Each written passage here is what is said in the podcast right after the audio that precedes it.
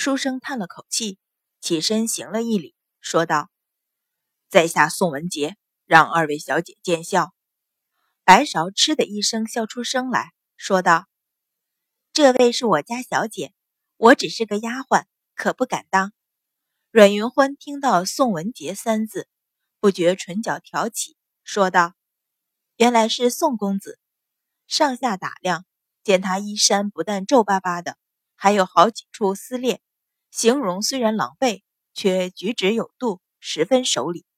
宋文杰双手连摇，说道：“在下可不是什么公子，不过是穷书生一个罢了。”白芍向阮云欢瞧了一眼。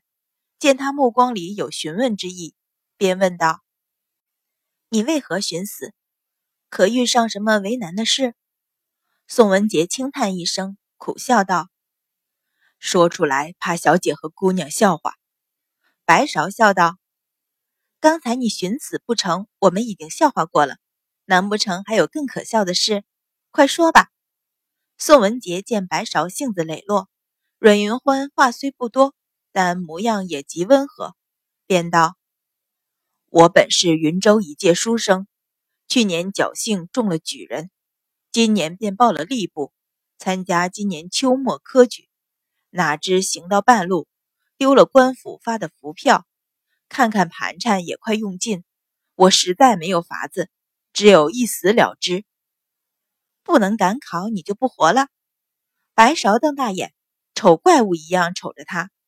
宋文杰苦笑道：“我也不想，可是，可是我如今进退两难，只有一死。”白芍道：“我虽只是个小丫鬟，却知道官府的符票可以补发，你回去补办一张，再来赶考便是，怎么就非死不可？”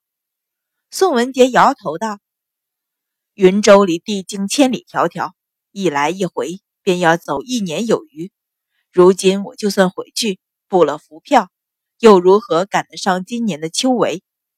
白芍皱眉道：“赶不上今年的，再过三年再来，总强过去死吧。”宋文杰脸现难色，说道：“姑娘有所不知，我父母双亡，在叔叔家长大。为了我这次赶考，叔叔已倾尽全力，我纵回去。”还哪里凑得齐再来赶考的盘缠？一文钱难倒英雄汉啊！白芍感叹，抬头瞄了瞄阮云欢，连张校尉都能送那么一包银子，这个书生瞅着可怜，或者小姐能够相助。阮云欢眼眸微眯，默默地听着。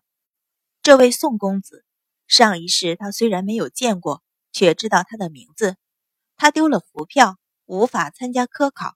又屡屡自杀未遂，便流落地京。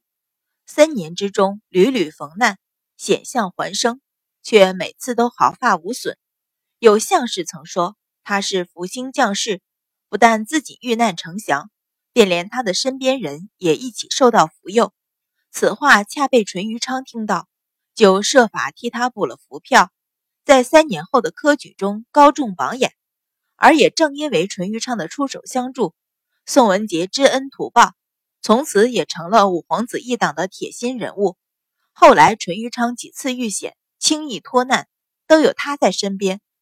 对项氏的话，在上一世阮云欢本来不信，但是这一世有了自己的重生，还有什么是不能信的？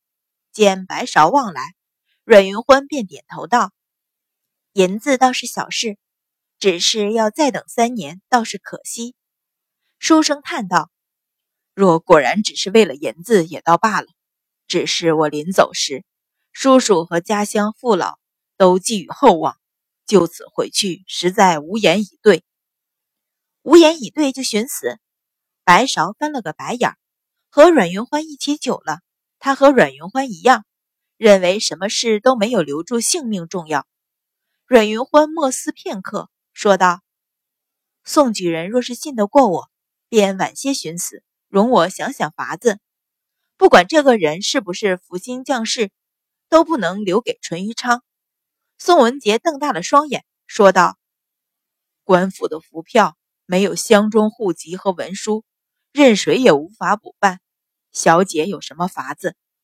阮云欢微微一笑，说道：“我尽力一试，若是不成，你再死不迟。”宋文杰想了想，点头道：“好吧，反正最差不过如此。”白芍见他受人恩惠，一副坦然的样子，不觉好笑。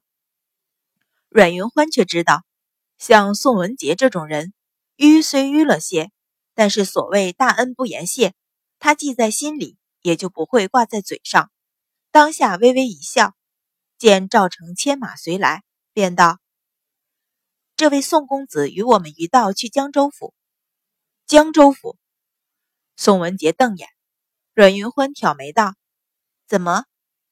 没什么。”宋文杰无力垂头，说道：“我昨儿才从江州出来，这里虽然是江州地面，但要进江州府还有十几里路，还要走回去啊。”阮云欢微微笑了笑，向赵成道：“让他一匹马吧。”赵成躬身领命，说道：“宋公子骑小人的马便是。”宋文杰抬头瞧了瞧阮云欢，又瞧了瞧赵成的马，半天无语。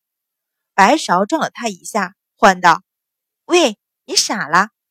宋文杰呆了呆，一张脸涨得通红，半天才讷讷的道：“我我我不会。”不会骑马，白芍笑了出来，指着他道：“一个举人老爷竟然不会骑马。”宋文杰被他笑得更加手足无措，扭着双手，低声道：“家里穷，连驴子都没有一头，更不用说马。”他这话本来只是解释，并没有自卑的意思，却听得白芍侧然，说道：“哎呦，我可不知道。”她虽然是个丫鬟，却也是出身靖安侯府，还当真没见过这么穷的人。阮云欢笑道：“那就只好等车子吧。”并白芍牵了马，自己与宋文杰前行，一路问些云州的风情。宋文杰博闻强记，被他打开了话匣子，旁征博引，引经据典，讲得头头是道。阮云欢倒也听得有滋有味。本来阮云欢还想。自己以乔田庄为名来到江州，虽然和阮一鹤是至亲，前去探望是情理之中，但若是不去田庄，反而直奔江州府府衙，总会令人起疑。如今有了宋文杰，倒是不用再想。当天递了帖子，第二天就带着宋文杰上门。阮一鹤听说他来，命人迎进厅来，等他见了礼，忙唤了起来，瞧了他片刻，叹道。这十年不见，你长得这么大了，和大嫂竟像是一个模子里刻出来一般，连神气儿也相似。十年前他还是一个懵懂少年，阮云欢出事之后，他常抱着哄着玩耍。后来公孙氏去世，阮云欢离京，虽然很快有了阮云乐，他却受了外任离京，也就不如何亲近。到了后来，他又受秦家人钳制。连带也不喜欢那个侄女，此刻见了阮云欢，倒是更显得亲近。阮云欢听他语气充满感情，不由心中一酸，强笑道：“侄女倒惹四叔难过。”阮一鹤忙道：“我们叔侄十年不见，不说那些伤心的事，你和四叔说说，这十年可好？老侯爷身子还硬朗，老夫人还喜欢自个儿种菜吃。”阮云欢听他连环发问，不由嗤的一笑，问道：“四叔要云欢先答哪句？”听他语气里对自己的外祖父一家的感情，较阮一鸣还强些，心里便更生出些亲近。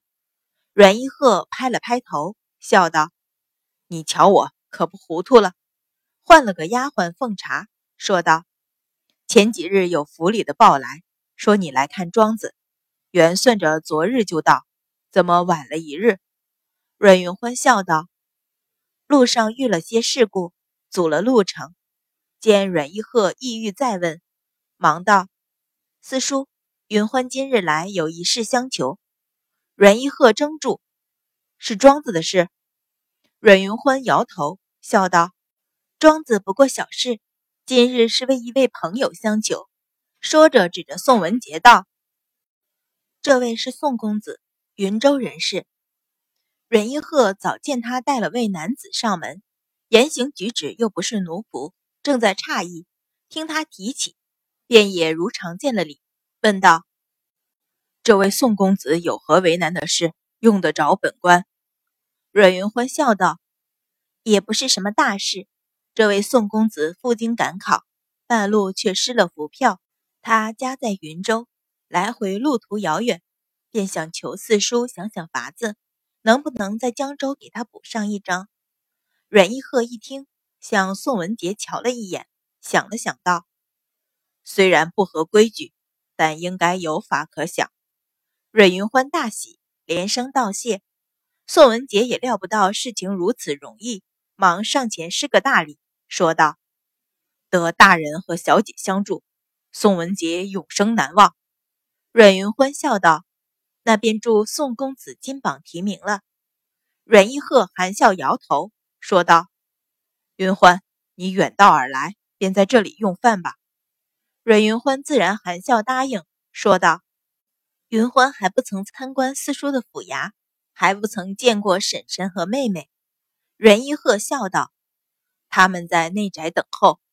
你妹妹昨儿念叨一夜，生怕你不喜欢她呢。”说着起身。吩咐管家好好招呼宋文杰，便引着阮云欢向后宅行来。穿过垂花门，阮云欢眼见只有两个小丫鬟跟着，便向白芍、清平二人使个眼色。二人会意，假装对这园子景致感兴趣，一人拉着一个问东问西，有意无意之间已拉开和前边两人的距离。阮一鹤见这情形，暗赞两个丫头机敏。知道阮云欢有话要说，便问道：“云欢，怎么了？”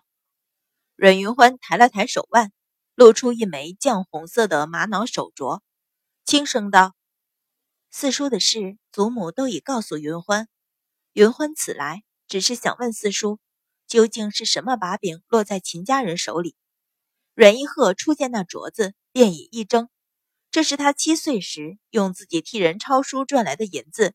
亲自上街替母亲挑的生辰贺礼，虽不贵重，因是儿子的一片心意，老夫人一直极为珍视，顿顿不会轻易送人。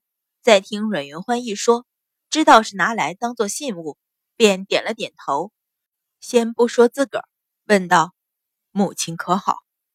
阮云欢冷笑一声，说道：“秦氏在祖母的药里下了地葱子，若不是祖母有所防范。”又被我的丫鬟瞧出，怕是四叔再也瞧不见清醒的祖母了。阮一鹤吃了一惊，问道：“那现在呢？”阮云欢抬头，认真向他注视，说道：“祖母是何等样人？若不是投鼠忌器，岂能被那妇人所制？”阮一鹤脸色一白，黯然道：“都是我这做儿子的连累母亲。”